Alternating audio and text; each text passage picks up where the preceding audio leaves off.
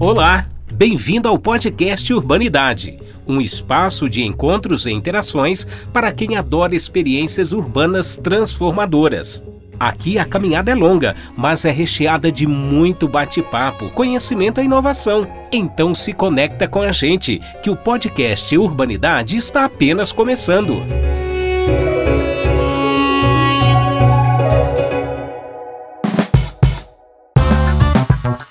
Dia, bom dia, bom dia a todos. Sejam muito bem-vindos. Mais um evento aqui do Fórum Urbanidade. Um grande prazer ter vocês aqui conosco nessa manhã. Temos um evento muito bacana aqui pela frente. Acho que vai dar uma discussão muito interessante, contribuir muito aí para que todos nós possamos formar uma opinião sobre esse tema sensível, que é o monitoramento e a vigilância nas nossas cidades. Né? Trata-se de uma questão de utilidade pública, invasão de privacidade, é, qual o panorama hoje desse monitoramento? Então, vamos falar aqui, temos um painel muito bacana, que acho que vai dar uma visão bastante completa. O meu nome é Ricardo Birman, eu sou diretor-presidente da Urbanizadora Paranoazinho, empresa responsável por um empreendimento chamado Cidade Orbitar, no Distrito Federal. Nós somos um dos fundadores do Fórum Urbanidade, então eu vou ter o prazer de hoje mediar aqui essa conversa. Eu vou convidar aqui para dividir o palco aqui comigo, em ordem alfabética, nossos três painelistas. Vou fazer uma, uma rápida introdução de cada um deles e vou pedir para eles fazerem uma fala aí de uns três minutos, mais ou menos, de abertura, só para introduzir um pouco da visão dele do tema, vocês também poderem conhecer um pouco de quem são esses painelistas, e em seguida a gente entra na nossa conversa, tá bom? Então, a primeira pessoa que eu vou chamar aqui é o Alexandre Barbosa, ele é engenheiro de controle e automação, mestre em Geografia e Economia Aplicada pelas, universidades de Panthéon-Sorbonne e KU Leuven. Atualmente é pesquisador sênior no Instituto de Tecnologia e Sociedade do Rio de Janeiro além de empreendedor social e especialista em desenvolvimento territorial sustentável. Alexandre, muito bom dia, muito obrigado por ter aceitado o nosso convite. Ficamos muito felizes com a sua participação. Faz aí uma introdução na tua visão, monitoramento e vigilância nas cidades. Fala um pouquinho para a gente, para todo mundo te conhecer, depois a gente passa para Mariana. Maravilha, Ricardo. Bom dia, pessoal. Bom dia a todos a todas que estão podendo ouvir a gente bater um papo sobre esse tema que é extremamente relevante, ainda mais em ano de eleições municipais, né? Como, como o Ricardo destacou, né, eu trabalho no Instituto de Sociedade do Rio de Janeiro, no departamento, na área de inovação. Né? Então, ali a gente tenta entender um pouco mais a tecnologia em si e, logo no seu início do seu desenvolvimento, direcionar, direcionar o interesse público. Né? Por que, que eu falei isso? Porque eu acho que com os colegas aqui, com a Mariana e com o Rodrigo, um prazer é, dividir esse painel, eu acho que eu sou o único que não sou jurista, né? Tenho, tenho um background mais técnico, né? Então vou tentar realmente complementar esse debate. Mas eu gostaria de passar algumas mensagens aqui iniciais que eu acho que são, são fundamentais para a gente discutir justamente é, essa, essa linha tênue entre monitoramento e a vigilância de massa, né? Uma é que basicamente o monitoramento ele é fundamental para o desenvolvimento urbano sustentável, né? Isso aqui não tem como negar, assim, acompanhar as métricas, saber como que essas políticas públicas é, estão sendo realmente de fato baseadas e implementadas em evidências, né? Quando a gente fala em evidência, a gente fala naturalmente em dados. Então, acho que um outro ponto importante destacar nessa introdução é que a gente tem que diferenciar claramente que tratar de dados não significa tratar de dados pessoais. Imagino que a Vai trazer bastante sobre isso. E aí sim, do ponto de vista mais estratégico, eu acho que a gente tem que criar realmente essa massa sólida no Brasil, né, para discutir essa governança de dados, né, essa agenda de dados de forma mais ampla, sobretudo no, a nível local, né. Eu estava lendo uma reportagem esses, anteontem, né, do, do MIT Technology Review, né, a revista de tecnologia do MIT, fazendo uma reportagem sobre a recente lançada estratégia de governança de dados da União Europeia.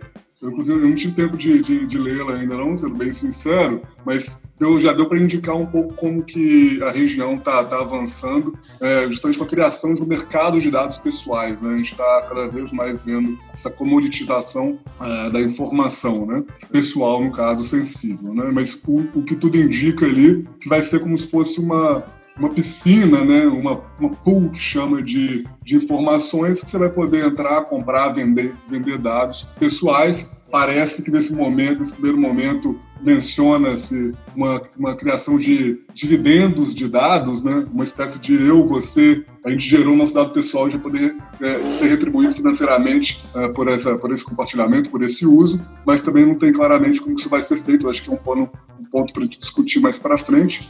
É, outra mensagem que eu queria passar, que eu acho que é fundamental, é que quando a gente fala de desenvolvimento urbano é, inteligente, sustentável, quando a gente fala da, da agenda de cidades inteligentes, per se, a gente, a gente, tem que falar que é fundamental alinhar a, a, agenda de desenvolvimento digital, né, tecnológico, com a agenda da cidade propriamente. Né? É, e aí isso, isso perpassa necessariamente um trabalho que é multissetorial, ele é transdisciplinar, ele tem essa supervisão e papel né, deveres de toda a sociedade, de todos os setores, né, sem excluir nenhum deles. E acho que o ponto-chave é justamente começar com essa tecnologia, né, com essa coleta de informação, esse uso, esse compartilhamento, é, já com a finalidade muito bem definida de início, né, para a gente evitar gargalo ali na frente.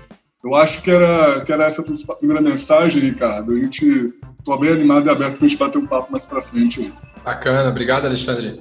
Vários pontos aí super, super bacanas, super legais. Vou passar agora para você, Mariana. Mariana, ela é advogada pela Universidade de São Paulo, atuou como analista jurídica e de advocacy da Artigo 19 e consultora da Aliança Regional por la Libre Expresión e Información. Tá bom, meu espanhol, Mariana? Tá ótimo. Ela é atualmente pesquisadora líder de projetos da Data Privacy Brasil. Mariana, muito obrigado por ter aceitado o nosso convite. Muito bem-vinda aqui ao nosso painel. Passo aí a palavra para você fazer suas considerações iniciais. Ótimo, Ricardo. Queria agradecer você, o Caetano, o Lucas, todo mundo do Fórum Urbanidade é, pelo convite em nome do Data Privacy Brasil. Como você expôs, né, eu tenho um background totalmente jurídico, então vai ser legal ter essa contraposição ao Alexandre, que vai trazer esses aspectos mais técnicos. Eu acho que vai dar um bom, um bom resultado de debate também com o Rodrigo. E, bom, eu trabalho no Data Privacy Brasil. O Data Privacy Brasil é uma associação de pesquisa que vai pesquisar a intersecção entre privacidade, proteção de dados e outros direitos fundamentais. Então, vocês vão notar que o meu foco nessa, nesse debate vai ser bastante na questão da privacidade e da proteção dos dados pessoais, né? Como o Alexandre vinha dizendo muito bem, é, a questão do monitoramento das cidades ele é muito mais amplo do que uma questão de dados pessoais propriamente dito, né? Ele envolve dados no geral, mas ele também envolve dados pessoais. Então, nós é, temos discutido muito essa questão no Data Privacy Brasil a partir do contexto da Covid-19, porque com a pandemia pandemia, esse uso das tecnologias da comunicação, da informação, é, ele tem se aprimorado e se intensificado com o objetivo de combater o vírus. Então, os governos e as empresas têm utilizado essas tecnologias com esse objetivo, é, primeiro, de combater o vírus. E dentre essas tecnologias estão tecnologias de monitoramento, por exemplo, de monitoramento de índices de isolamento social por meio de dados de triangulação de antenas de celular, por meio de dados de GPS que são coletados por aplicativos nos nossos celulares. Agora, no Brasil, pela primeira vez, vai ter um programa de rastreamento de contato, né, que é aquela técnica de contact tracing, que tem como objetivo identificar as pessoas que foram contaminadas com COVID-19 e quais foram os contatos que elas tiveram num determinado período numa cidade ou mesmo fora de uma cidade, não precisa ser no ambiente urbano, mas majoritariamente no ambiente urbano. Então, enfim, esse é o contexto em que nós temos discutido bastante a questão do monitoramento e para além desse contexto da COVID-19, nós também temos discutido muito a questão do reconhecimento facial, que é uma tecnologia que tem crescido exponencialmente, tanto no setor privado quanto no setor público, e no setor público para finalidade de segurança pública. Então, nós, em parceria com o Instituto Igarapé, estamos conduzindo algumas pesquisas e temos verificado uma série de problemas do ponto de vista da privacidade e da proteção dos dados pessoais dos indivíduos. Então, esses são alguns pontos que eu acho que eu vou acabar trazendo durante o debate para mostrar que, ao mesmo tempo em que existe uma necessidade do uso de dados e de dados pessoais, em contraposição a isso, também é preciso garantir os direitos dos titulares de dados. E para isso, é, não é uma equação tão difícil quanto parece ser. Existem mecanismos, existem legislações, inclusive legislações que vão entrar em vigor em breve, como a LGPD, e existe uma série, um arcabouço jurídico que a gente já tem em vigor, né, que vai desde a Constituição, mas passando por outras legislações, que devem ser mobilizadas para proteger as pessoas em relação a esse monitoramento ostensivo. Então era, era mais ou menos isso que eu queria falar de início. Legal, muito obrigado, Mariana. Muito obrigado também. Várias questões aí para a gente debater. Quero passar aqui logo pelo Rodrigo para a gente já começar esse nosso debate que estou já aqui ficando empolgado. O Rodrigo Marinho é nosso terceiro e último painelista. Ele é advogado, professor de Direito, mestre em Direito Constitucional, membro do Conselho de Administração e do Conselho Editorial do Instituto Mises Brasil. Rodrigo, bom dia. Muito obrigado por aceitar nosso convite aí. Por favor, as suas considerações iniciais. Bom dia, bom dia, Ricardo. Prazer imenso estar aqui no Fórum, Fórum de Humanidade, falando sobre monitoramento de cidades e com Alexandre, que é bem, bem técnico, né, bem diferente da minha formação e da Mariana, que é uma formação muito mais ligada à área jurídica do que a formação dele. Primeiro, obrigado, ótimas considerações Alexandre da Mariana. Eu queria trazer alguns pontos, alguns questionamentos, na verdade, de abrir questionando, né? Nós abriríamos mão da nossa liberdade de expressão ou da nossa intimidade por uma vacina? a gente trocaria, por exemplo, dois anos de liberdade de expressão ou da nossa própria intimidade com a vacina no contexto de Covid, eu não abriria. Eu acho que a maioria das pessoas, caso perguntado, direta, perguntado diretamente, não abririam também, porque obviamente isso é muito temerário. E como está sendo feito hoje, a forma que está sendo feito hoje, da ideia de monitoramento, é sempre uma desculpa baseada em segurança pública, como a Mariana bem disse, essa ideia do reconhecimento facial é trazido como uma base de segurança pública e é usada na prática para controlar a vida das pessoas. O exemplo mais claro e mais absurdo que o mundo tem vivido hoje é Hong Kong versus China, né? Você tem várias situações em que as câmeras de reconhecimento facial são usadas para ideias de controle é interessante porque as grandes distopias, né, os livros que tratam sobre distopias do mundo, como em 1984, Nós, Fundação, do Isaac Asimov, do, do, George Orwell, ele traz muito claramente a, o perigo que é dar esse poder ao Estado, né, dar o poder ao Estado que é colocado hoje e a forma que isso é feito hoje. Então, dentro das considerações dessa forma, qual seria o melhor caminho? Qual seria o limite disso? Até onde isso poderia acontecer? Qual é a forma que isso poderia ser proposta? Qual é a forma que isso limitaria o poder de empresas e de, no caso de também do Estado em relação a isso? Como é que isso vai ser tratado? A forma que isso vai ser tratado e a forma que isso vai ser apresentado? Hoje há uma clara desculpa, né? Você dá um exemplo clássico de São Paulo, quando foi decidir a triangulação das pessoas, que aconteceu também em outros estados, inclusive no Ceará, como isso foi feito sem qualquer base legal. Né?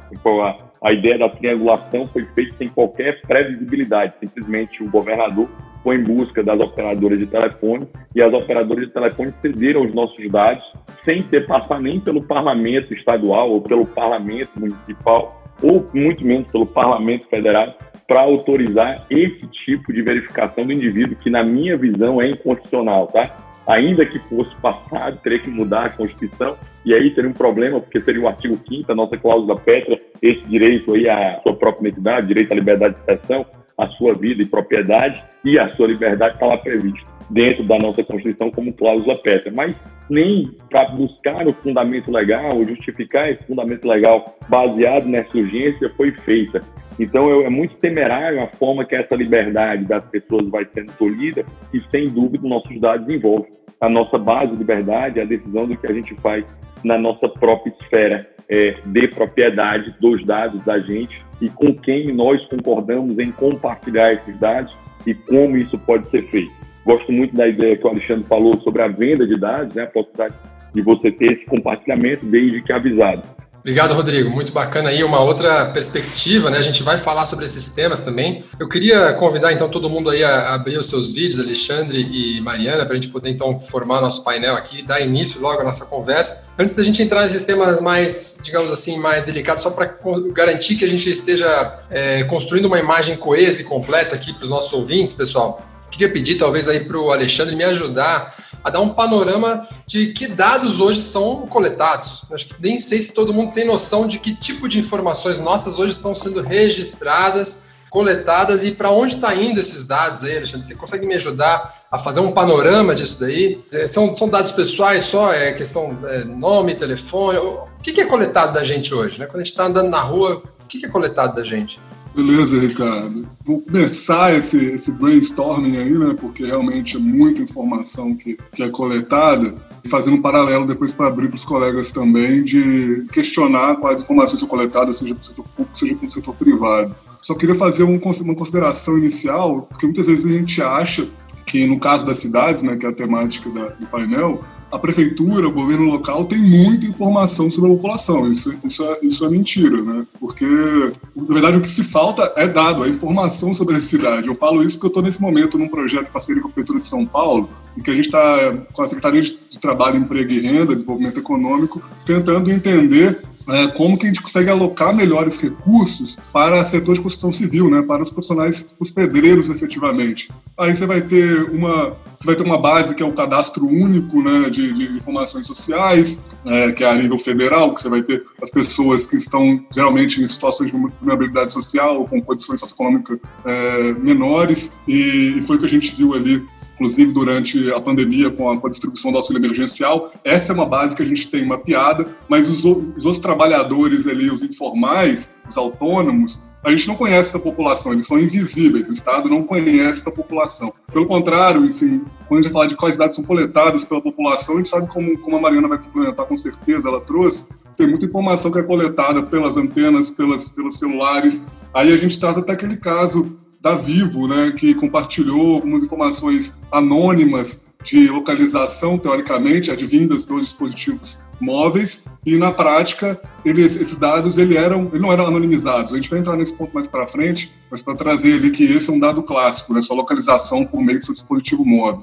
É, outros dados que você que você fornece de registro e cadastro para o Estado, assim, que é bom que é bom ter em mente, né? A gente você vai ter no caso do parcialmente Estado, quando um cartório, quando você nasce, quando você faz o registro civil, você dá o seu nome, nome de sua mãe, nome do seu pai, é, onde você nasceu, depois você vai criar seu RG, vai dar sua biometria, depois você vai criar sua outra série de documentos né, dessa cadeia documental brasileira, mas os dados pessoais que, que o Estado teria, teria esse controle efetivamente. E aí, acho que é bom também complementar que tem outros dados de monitoramento, seja para saneamento básico, seja para iluminação pública, seja para controlar o uso do espaço público em si, né? E isso varia muito de lugar para lugar, né? Se vai ser o Estado que a prefeitura efetivamente que vai estar fornecendo esse serviço, se vai ser o, uma parceria público-privada, o que vai estar estabelecido nesse contrato, enfim. mas nem todos, Alexandre, assim, nem todos os dados que a gente está falando aqui são coletados exclusivamente da perspectiva do poder público, né? A gente tem grandes empresas coletando uma quantidade de dados, inclusive, muito maior. Não sei se vocês conhecem, acho que também nossos ouvintes se conhecem. A gente tem, o Google tem uma ferramenta no Google Maps chamada Google Timeline, que mostra ali basicamente, é, se você tiver isso habilitado, como eu descobri outro dia que eu tinha, ele mostra todos os lugares que eu passei pelos últimos anos, absolutamente todos os lugares que eu fui, que fotos que eu tirei em cada lugar, se eu fui de bicicleta, se eu fui de carro, se eu fui a pé. Esse é um, um caminhão de dados, né? A gente, só de estar usando a internet, a gente está fornecendo um monte de dados sobre nossas preferências pessoais, sobre nossos gostos. Há quem diga que a gente está aqui falando e o nosso celular está sorrateiramente, assim, escutando o que a gente está falando e também coletando dados sobre, sobre as nossas opiniões, né? É, sem dúvidas. É, eu acho que nesse caso do, do Google Timeline ali, ele é, ele é, de certa forma, por um lado, é bizarro, né? Que realmente você pode saber onde que você esteve nos últimos anos, desde que você tem uma conta da Google. Mas, mas em contrapartida, você pode ir na plataforma ali e deletar essa informação é, da, do histórico da Google, é, ao menos é o que está ali indicado. É, tem até um caso interessante de uma, de uma startup, startup não, né? Já virou uma big tech do Vale do Silício, que chama Nextdoor, que ela, não sei se você já ouviu falar, Ricardo. Conheço, sim. Que ela tem informação ali no caso da França, né, que a gente conhece que já é um, um, um, estado muito mais atuante, informações a nível de residência de todos os indivíduos ali. Eu falo isso porque eu tenho um amigo que trabalhou justamente construindo essa base cartográfica é, para essa empresa é, lá em Paris. E aí, o modelo de negócio dele é justamente esse geomarketing, né? essa compartilhação do, do dado já referenciado da sua casa. E até então, o, o, o indivíduo não tem é, nem, nem, consciência disso. A gente vai tratar isso mais para frente também, de, do consentimento em si, né? Mas só para fechar esse ponto que, que eu até tinha comentado anteriormente, que é, que é o caso ali do, do uso do CEP, né? Que eu acho que que, que, que, ele, ele vale. Na verdade, vou deixar isso para depois. Vou deixar, vou deixar. Não, é que isso é interessante, porque deu até uma polêmica, né? Aí na questão da Universidade de São Total. Paulo com o IBGE. Conta. Pessoal, Rodrigo e Mariana, fiquem à vontade aí. Se quiserem entrar e fazer contribuições vou, também. Vou, eu... vou, deixar essa do, do CEP mais para frente aí. Vamos... Não vamos esquecer, porque essa história é legal, é interessante. Agora, o Rodrigo, tem uma questão importante aí, né? É conceitualmente bem diferente. Se tem uma empresa lá como o Google coletando nossos dados, ou se a prefeitura está colocando nossos dados, é, para mim são coisas diferentes. Existe, você acha que existe uma diferença da maneira como as pessoas confiam, né, de que a, a prefeitura, o governador, o, o, presidente? Eu sempre penso o seguinte, né, a gente vive hoje um ambiente político bastante polarizado, né, e a turma que está, digamos assim, insatisfeita com o governo, talvez não quer que esse governo de jeito nenhum tenha acesso a esses dados.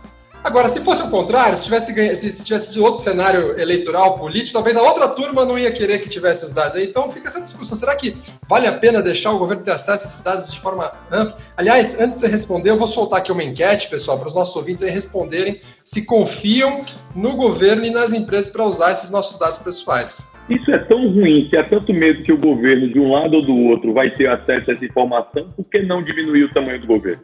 Né? A tal ponto que ele não gere prejuízo nem para o lado nem para o outro. Né? Se isso é tão ruim, tão perigoso, se você se incomoda tanto que o Temer, Bolsonaro, Dilma, Lula, Collor ou é, essa turma toda aí que teve na presidência, seja os. Aí vai mais, tá, pessoal? Não é só esse poder que tem muito poder, não. Né? Os nossos outros poderes também têm muito poder, seja o judiciário, seja o legislativo. Tem poderes absurdos, né? Eu trabalhei um ano e meio como diretor legislativo da bancada do Novo e digo quão poder tem o presidente daquela casa, das duas casas, né? Quem pauta, se 512 deputados quiserem votar tal coisa e o presidente não quiser, não, não pauta, não vota. É, se 80 senadores quiserem, também não votam. E, e, e o mesmo vale hoje de forma absurda, inconstitucional, autoritária, ditatorial, o que está sendo feito naquele inquérito completamente inconstitucional do Supremo Tribunal Federal, trabalhando exatamente com dados coletados, na minha visão, de maneira absurdamente temerária, absurdamente temerária, assim como parte da Lava Jato também faz isso de absurdamente temerário, só para entender que essa coisa de coleta de dados não é algo próprio do executivo, né, próprio do Estado, e isso é muito perigoso, mas o Alexandre falou uma coisa importantíssima consentimento. A ideia de consentimento faz uma diferença abissal. No governo você não tem opt-out, você não tem a porta de saída, em tese, né? Pelo menos no governo você não tem jeito nenhum, né? Você não tem a porta de saída. No caso do Google, pelo menos em tese, Google, aí agora a Amazon, né? Você tem a, hoje com a inteligência artificial, como a Alexa, ela coleta uma quantidade absurda de informação. Eu tenho um Alexa em casa, você convive com ela, né? ela passa a ser um, um, membro da sua casa. Você começa a, a, dialogar com ela. Eu brinco que a minha esposa ela, ela fala com objetos. Esse é o primeiro objeto que respondeu a ela. Então ela começa a dialogar cada vez mais com o objeto e isso vai ser uma realidade na vida da gente. O meu limite, que eu acho que eu gosto muito da ideia da Apple, pelo menos que ela fala, não sei se isso de fato acontece, de jogar fora a criptografia, né? Jogar fora a chave. Eu não tenho a chave, não tem jeito de você vir atrás de mim porque eu não tenho a chave. Então isso ajuda a ter um controle. Eu acho que a ideia de consentimento é muito clara. Até brinquei com você, eu adoro o fato de saber que eu estou sendo escutado. Quando eu quero comprar uma coisa, eu autorizo sempre, né? Porque quando eu quero comprar uma coisa, para mim é absurdamente útil. Todo, todo o algoritmo trabalha ao meu favor. Eu gosto disso, mas é uma coisa que eu escolhi fazer. Foi uma decisão, certo? Para isso eu acho que tem que ser mais claro, isso sem dúvida, qual é a porta de saída, né? O mais fácil, como um cancelamento. Ou seja, é. eu quero ter a porta de saída, tipo assim, escancarada. Eu acho que essa coisa não é tão clara, não é tão fácil, mas eu acho que vai caminhar. Eu acho que o mercado caminharia para isso normalmente. Você tem uma portinha de saída de fazer isso, e eu tenho um absurdo receio do Estado fazer isso. E regimes totalitários, como já tem acontecido na China, que é um exemplo claro de regime totalitário, né? Na Rússia também está acontecendo com muita força. É muito perigoso o poder que está dando de coleta de dados, porque, como o Alexandre bem disse, obviamente eles fazem questão de ter o controle completo e não respeitar o anonimato. Que eu concordo de ter a ideia de dados cruzados, de você ter uma noção para você ter no anonimato, até para você conseguir verificar políticas públicas, entender quais são, se a gente está avançando saneamento, se a gente não está avançando saneamento, mas lembrando, isso aí sem entrar na vida privada do cidadão, sem se meter com quem ele falou, com quem ele deixou de falar, qual é a vida dele. Eu acho que esse, esse limite aqui é o, é, o, é o máximo de não entrar dentro da vida privada da pessoa. Mas, Mariana, assim, concordo aí com o Rodrigo no sentido de que é difícil confiar no bom uso dos dados, né? Não tem muitas garantias de que esses dados estando na mão lá da prefeitura, do governo, do governo federal, é que ele vai ser usado sempre alinhado com o nosso interesse, até porque, pela própria natureza da política, o interesse político muda e, portanto, pode nem sempre estar alinhado com o que a gente precisa. Agora, e as empresas? Será que isso também não tem acontece, né? Se não me engano, foi você que comentou comigo antes que é, nem foi feito um levantamento que mostrou que nem todas as empresas cumprem os tais termos de uso, né? Aquelas condições que a gente clica na caixinha lá, depois a empresa simplesmente faz o que ela quer com aquelas informações. Dá para confiar? E aí eu vou reforçar aqui, tá, gente? Nossa produção está soltando uma enquete para os nossos ouvintes a respeito desse ponto, de o nível de confiança nas empresas e no governo com relação ao uso dos dados que são coletados. Essa é a nova realidade. Respondam aí para a gente poder ter um panorama do que, que vocês acham. Mas, Mariana, me fala, dá para confiar nas empresas ou é tão ruim quanto os governos?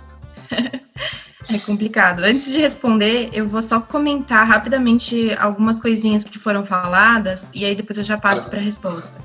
Eu queria comentar uma coisa que eu, que eu pensei sobre a fala do Alexandre. Outro dia eu estava lendo um texto que dizia assim: Você provavelmente vive em uma cidade inteligente, ela só não é inteligente para você.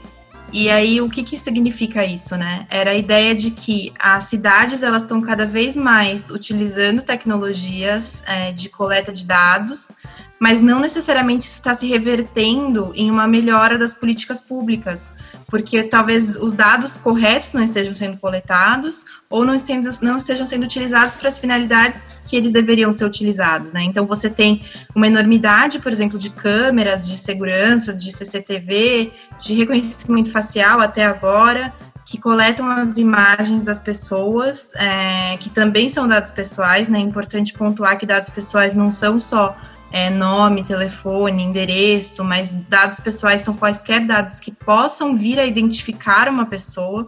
Então é um conceito amplo, um conceito bem alargado. E... A localização dela, né, Mariana? A pessoa é, compartilhar a informação de que ela está naquela rua, naquele dia, naquela hora, isso aí ela pode não, é, querer, justa... Justamente, né? Porque a sua localização diz muito sobre você. Se você pegar é, a localização de uma pessoa ao longo do dia, você consegue facilmente identificar quem é essa pessoa, cruzando com outros dados. E essas empresas de tecnologia, como elas têm muitos dados é, diferentes sobre uma mesma pessoa, é, com às vezes um dado isolado pode você pode achar que ele não é um dado pessoal, mas se você pensar que ele vai ser cruzado e agregado com outros dados, isso vai inevitavelmente identificar uma pessoa. Então seria considerado dado pessoal também. Na verdade, esse era até o outro ponto que eu queria colocar para a gente partir desse pressuposto de que dado pessoal é um conceito amplo e que não é só aquilo que está mais na cara, né? Que é mais óbvio, que seria o nome, o CPF da pessoa. Que a geolocalização pode ser dado pessoal, que a informação sobre. É, às vezes tinha uns estudos que falavam sobre informação de estacionamento, então a frequência com que determinada, determinado carro estaciona é, num determinado estacionamento ao longo de uma semana. Isso pode ser considerado um dado pessoal, porque você consegue fazer o processo inverso e, e associar esse percurso do estacionamento ao carro e o carro à pessoa. Então, você consideraria isso um dado pessoal. Então, esse comentário que eu queria fazer sobre a questão das cidades inteligentes, né? Esse conceito de smart cities, que está crescendo muito a ideia de você automatizar os processos e utilizar as tecnologias, as TICs, né, as tecnologias da informação e da comunicação, para melhorar os serviços públicos, mas às vezes traz um retorno para o cidadão, porque a política pública mesmo ela não é informada pelos dados que ela deveria ser informada. E aí a pergunta é, tá, mas e o que, que se faz com esses dados? E aí é justamente isso que a gente está falando, né? É, às vezes não se sabe, muitas vezes esses dados eles ficam é, eles ficam obsoletos, eles ficam guardados em bases que não são acessadas ou que ah, o Estado não tem capacidade de processar essas bases. Mas a questão é que a gente, quando lida com dado pessoal, a gente está lidando com uma situação de risco. Você sempre tem um risco à privacidade da pessoa. Então, ainda que esse risco não vá se materializar, ele deve ser considerado e você deve colocar salvaguardas né, para lidar com esse risco. Então, a finalidade tem que ser que, que para que uma um ser observada. Você tem que ter mecanismos de segurança da informação quando você coleta dados pessoais para evitar vazamentos, para evitar usos inadequados. Você tem que buscar anonimizar ao máximo os dados pessoais. A gente vai falar depois um pouco de anonimização, mas você tem que buscar anonimizar ao máximo esses dados pessoais para é, extrair esse caráter de pessoal dele. Enfim, são processos que o Estado deve fazer porque tem esse risco sempre. Você não sabe o que vai ser feito com eles. E tem, e tem justamente isso que vocês estão falando, né? Que é a gente vive num contexto, infelizmente, em que práticas autoritárias têm aparecido hoje, mas pode ser que amanhã seja ainda pior. E mesmo num estado normal de coisas, né, em um estado democrático, em que você não tem essas práticas, o risco ele está sempre lá. E aí, só para finalizar, em relação às empresas, essa questão dos termos de uso é bem interessante, porque começa que as pessoas não, não leem os termos de uso, né? Então, as empresas colocam lá o que elas querem, porque as pessoas é, não vão ler um textão de três, quatro páginas e esses textos eles não são feitos de uma forma visualmente atrativa de propósito, que é justamente para que as pessoas não leiam. E aí, nessas políticas de privacidade e termos de uso, às vezes você tem, por exemplo, compartilhamento e venda de dados pessoais para terceiros, é, que o próprio, a própria empresa às vezes não vai fazer um uso inadequado dos dados, mas ela vai compartilhar isso com terceiros e aí você perde o controle, porque isso vai para vai para uma outra empresa, que vai para outra empresa, e isso vira uma cadeia de compartilhamento de dados pessoais, em que você não tem nenhum controle sobre o que é feito.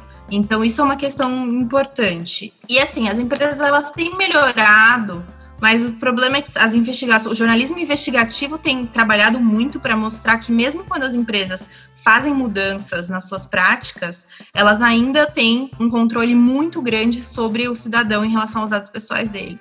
Então, eu acho que assim, são questões diferentes entre Estado e empresas, né? Porque são naturezas diferentes, mas ambas, para mim, são igualmente preocupantes. É, o Rodrigo Azevedo Santa Cruz de Oliveira, um dos nossos ouvintes aqui, mandou inclusive esse ponto, né, falando sobre a necessidade dos dados serem usados de forma consciente, mas isso é muito subjetivo, né? É, buscando sempre cidades mais resilientes, humanas, inteligentes. Claro que, Rodrigo, você está certíssimo, os dados em tese deveriam servir para isso. Rodrigo, eu estou falando aqui com o Rodrigo, nosso ouvinte, é, Rodrigo uhum. Azevedo de Oliveira. Mas é, é, não existe garantia, né? Não existe essa garantia de de uma atuação sempre íntegra, ética, é, é complicado. Como é que a gente tem alguma forma da gente resolver isso, né?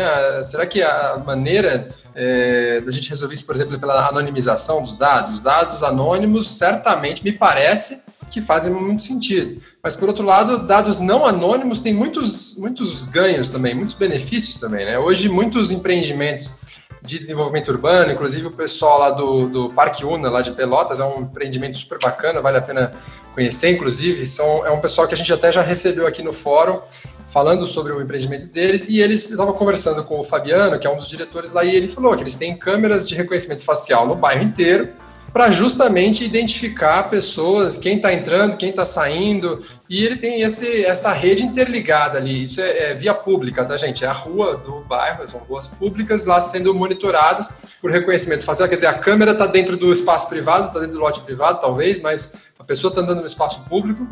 E você está é, integrando isso com uma base da polícia que pode, eventualmente, até levar uma ação policial, né? Pode sair uma, uma delegacia, uma, uma, uma, viatura lá e abordar uma pessoa na rua que ela foi identificada. Isso é, é, é complexo. A gente acha que todo mundo acharia bom que um traficante está andando na rua seja preso. Ninguém vai ser contra isso, né? Mas e se é, a polícia identificar pelo seu. te achar que você está devendo, tem uma dívida de IPTU, e aí ele vai começar a te rastrear você a partir daí, vai saber onde você está. Não declarou seu imposto de renda, mas vai lá te localizar na rua. Quer dizer, a gente deve permitir esse tipo de, de controle? Eu entendo os benefícios, né? Mas tem malefícios importantes aí também. Quem quer falar? Tem um, um filme, Ricardo, chamado Minority Report, que explica bem aí a sua, o risco desse tipo de coisa, né? O filme Tom Cruise, recomendo ver o filme para quem nunca viu. É um filme para os mais jovens, um pouquinho mais antigo já, mas é um filme que ele traz a, a perspectiva da possibilidade de alguém vir a fazer algo, né? Isso deu, isso dá muito errado. É engraçado quando a gente vai falando sobre isso, eu, eu adoro distopias, então eu lembro de, de várias delas, né? De como isso é perigoso, como essa coisa é temerária, como você tem um risco imenso. A Marina falou uma frase, frase muito feliz, né? Estados autoritários, grande parte deles, um dia foram estados de direito, um dia foram estados que respeitaram o rule of law. A Turquia talvez seja o exemplo mais claro de um estado que era de Estado de Direito, respeitava a ideia da, da do Estado laico, inclusive, respeitava muito claramente as liberdades individuais e do dia para a noite virou um Estado totalitário né? O que o, o, o Taleb chama de, de, a lógica do cisne negro, né? Do dia para a noite, aquilo que parecia muito tranquilo se torna o contrário do que parece ser. Então, a, a, a ideia de desconfiança, seja de grandes corporações, isso é importante ser dito. A ideia de desconfiança, de você ser prudente, seja contra grandes corporações que podem vir a controlar tudo, né? Seja a ideia baseada em estados que podem ter isso, é a ideia que a gente tem que ter muito receio tem que ter muito cuidado porque é muito perigoso os próximos passos. Né? O passo hoje pode parecer algo tranquilo, ah, estou fazendo isso com uma ótima intenção, né? mas na prática isso pode descambar para, descambar para péssimos resultados e algo temerário para a sociedade, de tal maneira que a sociedade que possa vir a ficar refém de estados totalitários, que é o que, que já aconteceu. Estou dando exemplo da Turquia, mas vão ter vários outros exemplos de estados que eram que eram muito tranquilos, né? um exemplo que o Taleb dá, inclusive, nos livros dele, que é o Grande Levante, que é a região que está ali no Líbano, que era um estado de convivência entre cristãos, muçulmanos e judeus, e do dia para a noite, guerra. Demorou mil anos, tá? Mais de um milênio essa convivência tranquila. E do dia para a noite, esse estado se tornou um estado totalitário. É muito temerário, muito perigoso. Eu, eu, eu tenho uma extrema desconfiança de poderes é, centralizados e como isso pode gerar é, problema na vida das pessoas.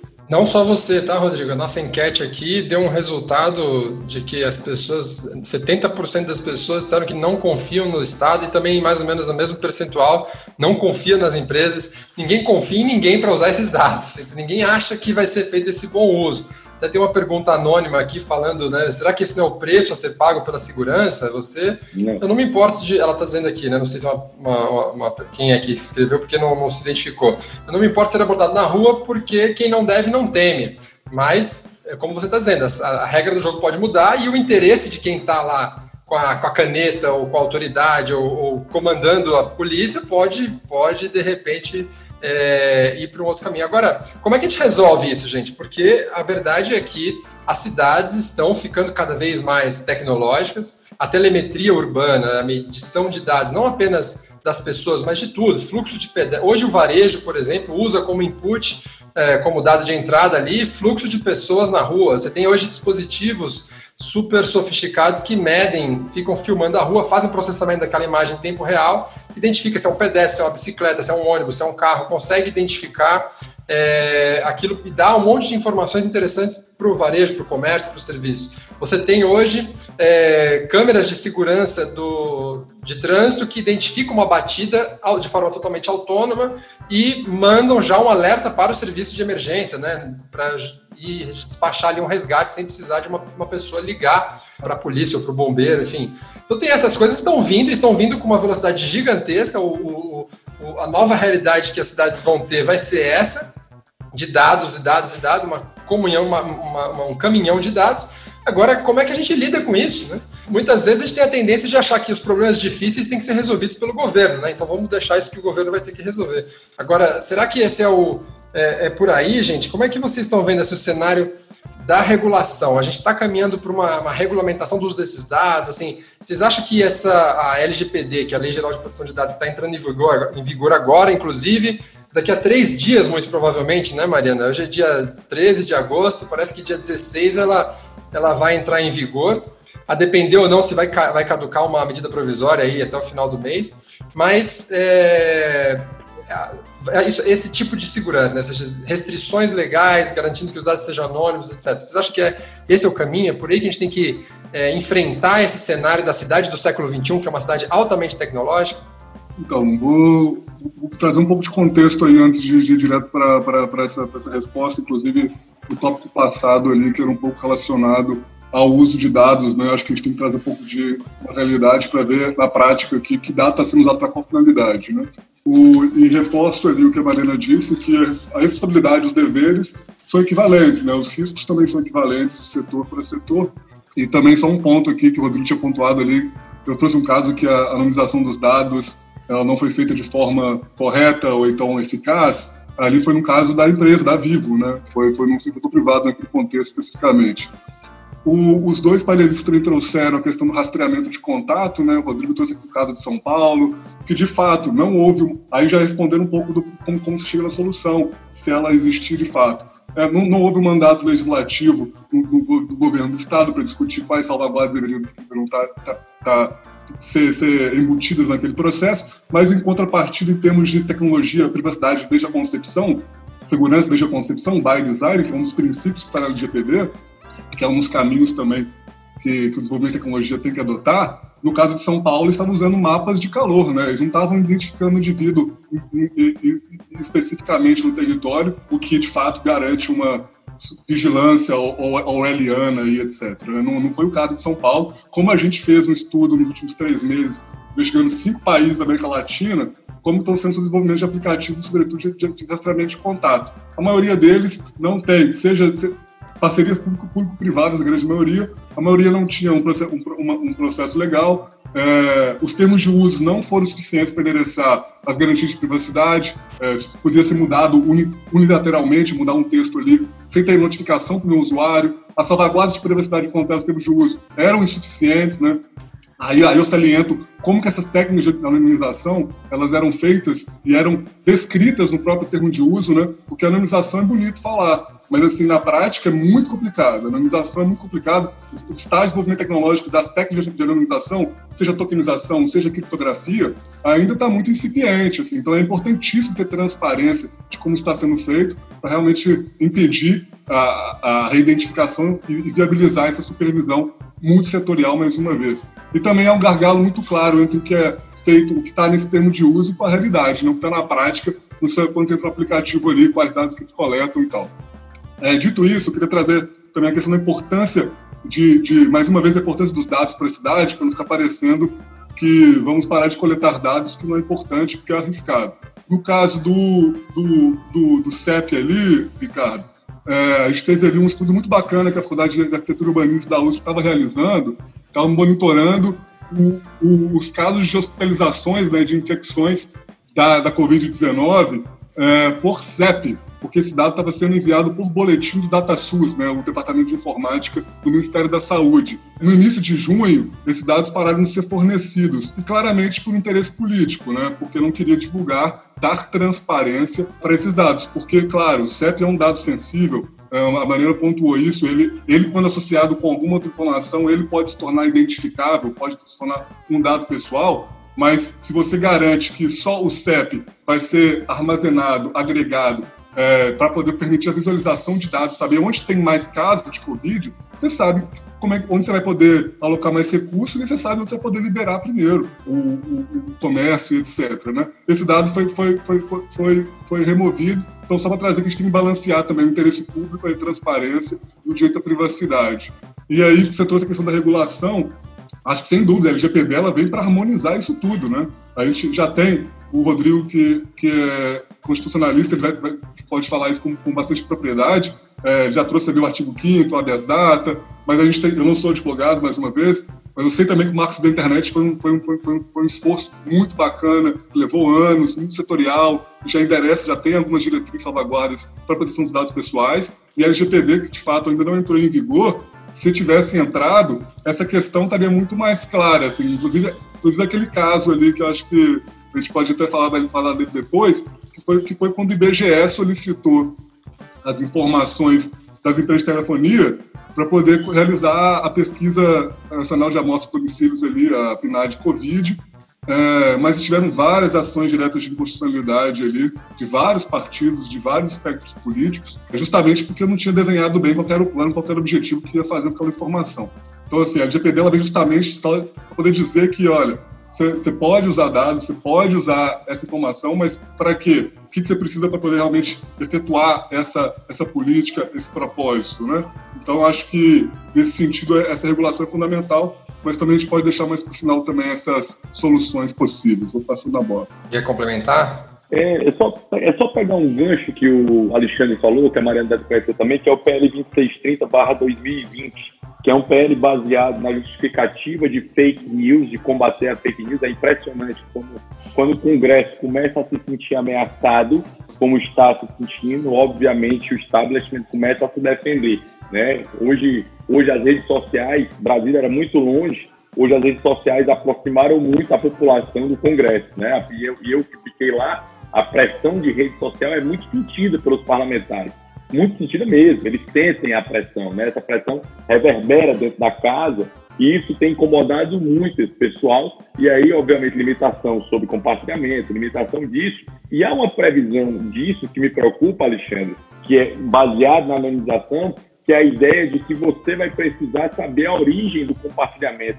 Isso é absurdamente perigoso, né? Todos, inclusive os organismos internacionais, até mesmo o artigo 19, chegou a comentar o quão arriscado é você dizer quem partiu aquilo ali, como isso é perigoso. Porque na prática os dados não serão anonimizados. Você vai controlar. E hoje, querendo ou não, as redes sociais é o que permite que esse tipo de evento aqui aconteça. É o que permite que haja disseminação de informação. Essa é uma realidade do, do, do nosso, do, do nosso país e do mundo hoje. E quanto mais respeitado for o direito ao anonimato das pessoas, eu acho mais importante isso é. Óbvio que eu, dentro daquela. É, é, é, quando você se torna uma figura pública, o meu caso, que já tem eleições e tudo, isso muda, né? Você obviamente vai para o escrutínio público, mas isso também é uma escolha, isso também é uma decisão. Então, dentro desse limite, eu estou muito preocupado com esse projeto. É um projeto que, que mesmo com a LGPD, como vai ser uma legislação específica, tratar de redes sociais, ele vai se sobrepor à LGPD, que eu tenho algumas ressalvas, principalmente ao órgão que vai fazer esse controle, quem vai estar por lá, né? ele está embaixo do executivo, então é, é algo temerário. Né? Nós temos agências reguladoras demais, poderia, pô, é, tá na hora de centralizar essas agências reguladoras em uma ou duas para isso, mas vamos lá, já existe, podia colocar na competência do Anatel, do Anatel por exemplo, para não ter que criar mais uma instituição, mais uma estrutura, mais servidores públicos, né? nós já gastamos já quase 13% do nosso PIB só em funcionalismo público, só em salário de servidor, é um custo absurdo para o país, né? Somos uma pessoal que é, é, é a realidade brasileira, né? Quem ganha 10 mil reais acha que não é rico, né? Na realidade brasileira você é muito, muito rico. Está entre 1% da população, 2% da população mais, mais rico. Mas já é essa impressão do serviço público, não, não sou rico porque eu ganho 10 mil reais. Então, dentro desse contexto, nós temos vários problemas e esse talvez seja o maior problema sobre a liberdade de expressão. Para mim, tem muito a ver, Ricardo, a liberdade de expressão com o monitoramento da cidade. Em geral, para você destruir a liberdade de expressão, você usa a base de monitoramento da cidade. Hong Kong talvez seja o grande laboratório para demonstrar esse monitoramento da cidade com a violação à liberdade de expressão. Mariana, fala aí, eu estou aqui coçando para não colocar uma, umas opiniões também no meio desse painel, que está muito legal. Fala aí. É, não, eu concordo com o Rodrigo que, é, na verdade, a, a, privacidade e a liberdade de expressão, elas caminham juntas, né? Você precisa ter privacidade e, você precisa ter os seus dados protegidos para poder exercer a liberdade de expressão. Porque, por exemplo, é, uma das questões que é muito discutida em relação ao monitoramento é o direito de reunião e manifestação porque essas é, câmeras que que estão presentes desde as roupas dos policiais até as câmeras das cidades, até as câmeras das viaturas, elas são muitas vezes utilizadas para inibir é, as pessoas que desejam se manifestar a respeito de algum tema. Eu trabalhei muito tempo com isso no artigo 19 e era absurdo assim como esses mecanismos de monitoramento na cidade eram utilizados para até perseguir manifestantes, a depender inclusive da orientação política e da orientação de quem estava no governo na época. Então, só para de fato concordar com o Rodrigo de que é, a liberdade de expressão ela está muito tá, tá, tá muito e, e a privacidade elas estão entrelaçadas, né? Elas não se não são é, contrárias como muita gente coloca. E eu queria falar rapidamente da questão da LGPD. Eu considero que apesar da LGPD não ser uma panaceia que vai resolver tudo, para mim, ela é um avanço civilizatório, assim. É, o Brasil estava muito atrasado em relação ao mundo inteiro, que tem legislações de proteção de dados pessoais. Em relação à Europa, nem se nem tem nem como comparar, porque são 40 anos aí de discussões na Europa sobre isso, mas a gente já tem mais, salvo engano, 130, 140 mais ou menos países com legislações de proteção de dados. A gente tem a Argentina, por exemplo, que além de ter é, legislação de proteção de dados, já tem decisão de adequação com a União Europeia, ou seja, a União Europeia considera que a Argentina tem um nível adequado para fazer é, transferência internacional de dados, enquanto o Brasil não tinha nenhuma lei. Ao mesmo tempo, o Brasil tinha uma série de legislações esparsas e setoriais, né? Então, como o Alexandre falou, o Marco Civil da Internet, ele é, tem um regime de proteção de dados para a internet. Você tem o Código de Defesa do Consumidor, que fala dos dados do consumidor. Você tem legislações setoriais no campo do setor financeiro, por exemplo, uma série de regulações do Bacen que já regulavam a questão dos dados pessoais dentre outras. E o que a LGPD vem fazer é uniformizar tudo isso e estabelecer princípios. E estabelecer princípios que vão valer tanto para o setor público quanto para o setor privado. Isso é muito importante, né?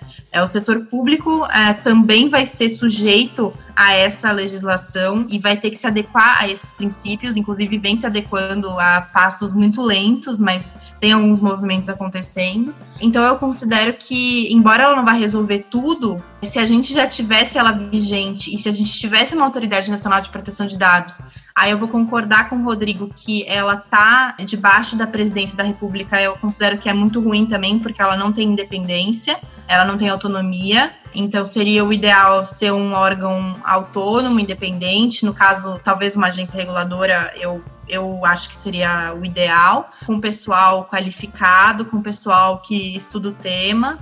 E ela poderia, por exemplo, dar uma série de orientações nesse cenário de Covid-19 para os órgãos públicos e para as empresas sobre o que fazer a respeito dos dados pessoais.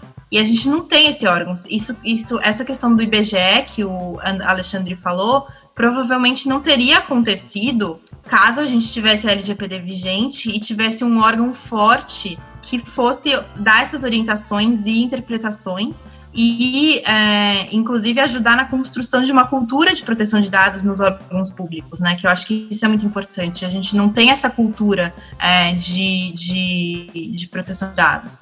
Eu só tenho um ponto só para falar sobre a entrada em vigor da lei, tá? Hoje é quarta. Acho muito, muito difícil essa lei entrar em vigor do dia 16, tá? Minha, minha visão, minha visão sobre o contexto de Covid. Eu acho que o Congresso vota hoje, deve, deve correr ainda para tentar votar, ou a Câmara deve correr para tentar votar a, a, a prorrogação desse prazo. Há muito interesse envolvido em não entrar em vigor o mais rápido, principalmente no cenário de Covid, né, para as empresas adaptarem tudo. Eu acho que e há, talvez nesse momento haja uma justificativa razoável para isso e a tendência é jogar, é jogar isso para frente. Eu, eu, eu acredito que dia 16 não entra em vigor. Deixa eu fazer uma pergunta aqui, puxar um pouco para o campo conceitual. A gente está falando de legislações que asseguram né, a proteção dos dados. Será que não tem o contraponto disso daí? Será que a gente não pode estar tá por outro lado, né, com todas essas preocupações importantes aí com relação à privacidade, às liberdades das pessoas, pode estar por outro lado também é, tolhendo e minando a inovação. Esse campo de tecnologia tem evoluído numa velocidade brutal, né? E, e não só brutal, como também uma velocidade que cresce muito, né? Então, ela está em, em plena aceleração. A gente tem inovações surgindo mundo afora, é, num ritmo muito intenso. Eu tenho receio, às vezes, da gente se amarrar em certos modelos com base naquilo que a gente está vivendo hoje e isso impedir a gente de depois experimentar outros benefícios lá na frente. Tem alguns países, até o Newton Mota da Silva, que é um dos nossos ouvintes, comentou a respeito da Estônia, né? Perguntou se vocês conhecem um pouco mais daquela experiência. Né? A Mariana falou bastante aí da, da, da, diferença entre o Brasil e a Europa, né? mas mesmo na Europa tem uma diferença muito grande de como esses países estão lidando com essa questão. E a Estônia é sempre citada né? como o exemplo do governo digital, eletrônico e do uso, digamos assim, de uma, uma, uma sociedade que de fato incorporou a questão da tecnologia para uma série de seus processos. Né? Acho que, sem dúvida nenhuma, a confiança da população da Estônia no governo deve ser muito maior do que a nossa. Né? mas acho que isso daí pode ser que seja uma coisa é, preponderante. Mas ainda assim, será que esses modelos eles não ficam de certa forma refreados ou assim é, arrefecidos, né? Quando a gente tenta criar um arcabouço muito firme, muito rígido, né? De, de, de regulação e outra coisa, só para puxar o gancho, né? A Mariana falou aí sobre uma agência reguladora abaixo lá da, da presidência, enfim, qualquer que seja a situação. De qualquer forma, a gente não está delegando ali a um grupo de pessoas supostamente muito qualificados e capacitados, um poder de decisão, um poder de até de previsão, assim, para encaminhar o futuro do país inteiro. Isso daí, vocês não acham que isso aí pode ser um pouco restritivo? A gente pode deixar de aproveitar as oportunidades que essas tecnologias podem trazer? Tem um livro do Tocqueville chamado Democracia na América, é, que vale muito a pena ser lido, em que ele vai dizer que uma das grandes vantagens dos Estados Unidos é a coisa da, do princípio da subsidiariedade. Que o poder deveria estar, obviamente, na quem resolve o problema da pessoa, é resolvido pela pessoa, da rua pela rua, da, do bairro pelo bairro, da cidade pela cidade, do estado pelo estado, no caso do condado, lá também cita, do estado pelo estado, da união pela união. Quando eu falo que é melhor estar embaixo da previdência, sair da presidência para ir para a agência reguladora, é porque teoricamente tem um pouco mais de independência. Mas o, o, ideal, na minha visão, o ideal é que esse poder tivesse numa entidade, numa entidade menor, né? na menor entidade possível, de cada cidade pudesse fazer a sua própria. Mas, Rodrigo, Rodrigo, desculpa te cortar, mas, mas as, até pela experiência de agência reguladora que a gente tem no Brasil, as grandes empresas não vão depois, através da sua influência, justamente cooptar essa agência reguladora, é. acabar ali dominando e a regulação é, vai passar a servir então a essas empresas? Porque mais é, ou menos isso acontece em outros setores aqui no nosso país, né? Isso é a famosa teoria da captura, mas aí você tem no, no executivo a captura é absoluta. Essa é a diferença. Bom, é verdade. A captura do, do executivo é absoluta, porque obviamente tem um governo Bolsonaro, ele vai ter um alinhamento ideológico, outro governo, um governo diferente do novo, vai ter, por exemplo, um outro alinhamento ideológico o governo do, do PT vai ter outro alinhamento ideológico. Então você vai ter uma situação em cada ente desses da sua própria característica. Como dentro do executivo, a captura é escancarada, certo, Ricardo? Essa, essa é a diferença. É, eu tenho como, sou um, um, eterno, eu desconfio do Estado de maneira absoluta, né? eu acho que, que, que assim, é, em geral, evitar ter o poder estatal, porque ele tem algo que as empresas não têm, que é o poder coercitivo, né? Eles conseguem, eles têm um monopólio da força. Por terem o um monopólio da força, eles se tornam ainda mais perigosos do que as empresas, de forma geral. Né? Um exemplo até que eu dei para você, ah, mas o Google não aponta uma arma para tua cabeça para te obrigar a ter o dado lá dentro dela. No limite, o Estado tem esse poder, ele tem essa característica. Então, na minha visão, é, eu acho que isso deveria ser o mais descentralizado possível né? até para a gente conseguir ver experiências diferentes funcionando de forma diferente. Hoje o Brasil tem um problema sério de legislação.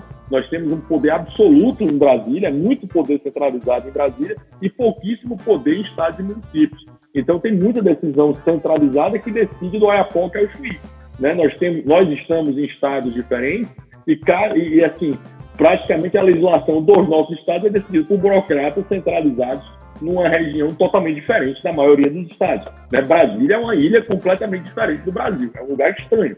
Eu, assim, sou suspeito, adoro a cidade, mas é um lugar completamente diferente do Brasil. Mari, você ia complementar, eu acabei te interrompendo ali. Não, eu ia falar sobre a sua pergunta, a questão da inovação, né? A gente até conversou um pouco disso ontem. Eu acho que assim, o cenário que a gente tem hoje, sem a LGPD, é aquele que eu mencionei. Você tem uma série de legislações é, que às vezes não conversam entre si. As grandes empresas elas têm negócios com outros países, às vezes, que têm legislações de proteção de dados e que exigem níveis de proteção de dados que as empresas não têm condições de oferecer. Então, o que eu acho que a LGPD vem fazer é justamente trazer mais segurança, segurança jurídica, inclusive, para essas transações e para os processos de inovação, entendeu? Ela não vem barrar a inovação, até porque ela traz 10 opções, ela traz um cardápio de bases legais que podem ser é, escolhidas praticamente pela empresa, a depender da situação concreta, e que ela pode justificar o seu uso de dados pessoais, porque se ela não, na verdade, a situação é assim, se ela não tem nenhuma base legal com a qual ela pode é, tratar aqueles dados pessoais, significa basicamente que ela está fazendo um tratamento ilegal, que provavelmente vai cair em alguma outra legislação e que ela não vai conseguir justificar esse tratamento perante autoridades, e não precisa nem ser autoridade nacional de proteção de dados, perante o judiciário, ela pode ser questionada pelos titulares de dados pessoais, ela pode ser questionada pelos órgãos de defesa do consumidor, por exemplo, que são muito atuantes. Então, assim, no cenário que a gente tem hoje, eu acho que a LGPD ela traz mais segurança para a inovação e não o contrário. Eu acho que as, a, a, experiência que a gente tem, não, eu falo da Europa por ser mais avançada nesse sentido, mas eu trouxe também o, o exemplo da Argentina e do Uruguai também. O Uruguai também tem um sistema de proteção de dados bastante é, avançado em que esse tipo de situação não, não refletiu um, um, um, problema de inovação. Até porque a legislação ela é, ela é neutra em termos tecnológicos, ela não, ela não faz referência a tecnologias específicas, né? Mesmo a anonimização, mesmo quando ela fala de questões técnicas, ela fala de uma forma é, a, a não tratar de tecnologias específicas justamente para evitar ficar obsoleta né, justamente para evitar que o avanço tecnológico torne a legislação é, obsoleta. Então, essa é, a minha, essa é a minha posição em relação à LGPD. Eu acho que ela traz muito mais ganhos do que perdas. Gente, nós vamos ter que encerrar. Eu quero agradecer bastante as pessoas que nos acompanharam até agora. A Salete Pereira, que inclusive numa das perguntas pediu a indicação dos livros, Rodrigo, que você citou. Eu acho que todos os livros e filmes e tudo que a gente mencionou aqui, nós vamos colocar nos comentários desse vídeo lá no YouTube. É, quero reforçar para todo mundo que acompanha a gente aí nas redes sociais. Se você está assistindo isso, inclusive pelo YouTube, já aproveita e se inscreve aí no canal. Clica no sininho para receber nossas notificações de quando tiver novos eventos. A gente vai estar tá sempre trazendo aqui no Fórum Urbanidade eventos relacionados à temática das cidades. Hoje nós falamos aí com o Alexandre, com a Mariana e com o Rodrigo sobre monitoramento, vigilância. É, passar para considerações finais, então, é, na ordem inversa né, da, da nossa abertura. Rodrigo, se você puder, um minutinho aí fazer o seu fechamento, depois a gente vai para a Mariana e o Alexandre encerra. Pessoal, só agradecer muito, foi joia, prazer imenso, o debate foi super proveitoso, muito bom ter, ter informações é, diferentes, perspectivas diferentes, né? muito interessante, muito, de muito aprendizado. Obrigado Alexandre, né? desculpa os contrapontos, acho que essa é uma das graças do debate, eu, eu me divirto, eu confesso. E obrigado a Mariana, vários pontos muito interessantes colocados. E sempre um prazer, Ricardo, né? Chama a gente aí de mobilidade, eu e o Alexandre, que vai ser divertido. um abraço. Valeu. Mariana. Queria agradecer também ao Ricardo, a todo mundo do fórum e aos meus colegas panelistas. Eu acho que foi um debate super proveitoso, assim, a gente conseguiu tratar de vários pontos diferentes, né? E claro que o tempo não nos permite aprofundar, mas eu acho que a gente conseguiu tocar em, em várias questões. Então, considero que foi muito bom. E acho que como mensagem só dizer que realmente acho que esse avanço é, tecnológico ele é inevitável e ele é positivo, ele pode ser positivo, é, desde que junto dele venham essas medidas e essas salvaguardas para garantir os direitos das pessoas. Eu acho que é possível fazer as duas coisas ao mesmo tempo. Eu também gostaria de agradecer bastante aí o Fórum Urbanidade, Ricardo, Márcio, pelo convite, pela oportunidade em nome do ITS. Um prazer uh, poder contribuir para essa agenda. Né? Inclusive, em paralelo também, eu até tenho uma, um grupo de pesquisa aplicada em tecnologia e território também, que, que também estão abertos a bater algum papo depois. É, e mensagem final também, acho que a gente tem que pensar essa estrutura desenvolvida pela cidade para gerenciar como os dados são coletados e usados, né? Isso é, isso, é, isso é, algo que tem que ser discutido agora, já, e por você, por mim, por, por todo mundo, né? Esse, esse desenho, implementação e gestão tem que ser multissetorial. E só, e só complementando o que a Mariana falou, de fato, aquela classe que tecnologia não é neutra, né? Não é boa, nem é ruim, nem é neutra. Ela é politicamente determinada. Vamos que vamos. Um grande abraço aí. Isso aí, pessoal. Mais uma vez, muito obrigado a todos. Nós vamos encerrar aqui então. E aguardo ver todos vocês aí, Alexandre, Rodrigo, Mariana. No, espero que talvez a gente possa fazer um próximos painéis aí contando com vocês, mas também que vocês possam passem a acompanhar o fórum, esteja aí, não só vocês, mas todos os demais que estão nos assistindo. Um bom dia para todos.